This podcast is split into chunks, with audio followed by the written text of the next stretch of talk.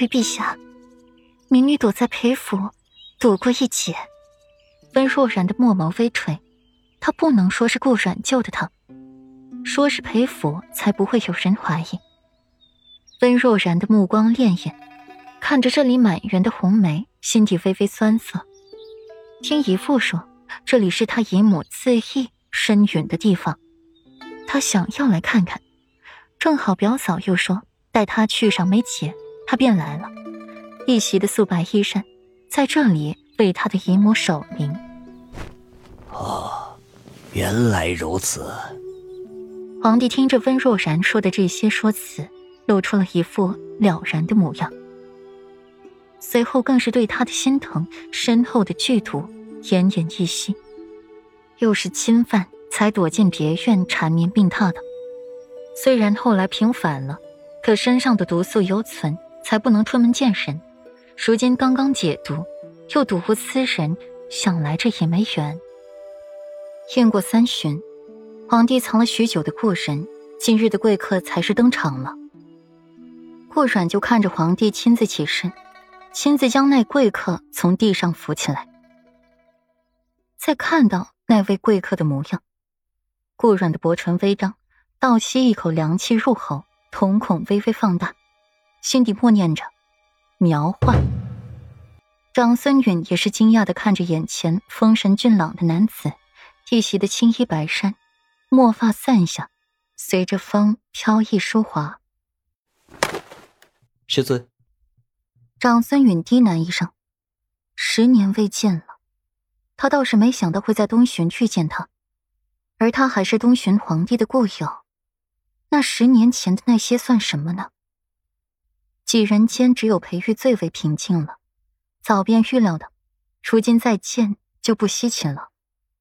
皇帝笑吟吟的扶起了男子来，面向朝臣，声如洪钟：“此乃娄先生，朕之故友，身怀异术，可掌风云，通万物，特封为我东巡的国师。”封国师。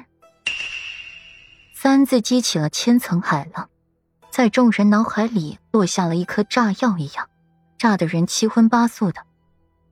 多少人都不解皇帝用意，一时间宴席之上静若寒蝉，连一根针掉地上都能听见。娄烨站于高台，目光淡漠的看着席中人的反应，落在了顾阮身上，又快速离开。随后又是裴玉。一脸的沉静，一点惊讶都没有。最后将目光落在了长孙允的身上，向他报以微笑。一道温润如玉的声音拉回了众人消失的神经。再看发言之人，正是裴玉，这才找回了自己的声音和动作。微臣拜见吾皇，万岁万岁万万岁！国师千岁千岁。千千岁，声势浩瀚，声音震落了梅树上堆积的白雪。皇帝这才展颜，让众人重新落座。娄烨也回到了自己的席位上坐好。夫君，顾阮眉心一折，转身要和裴玉说话，却被裴玉打断了。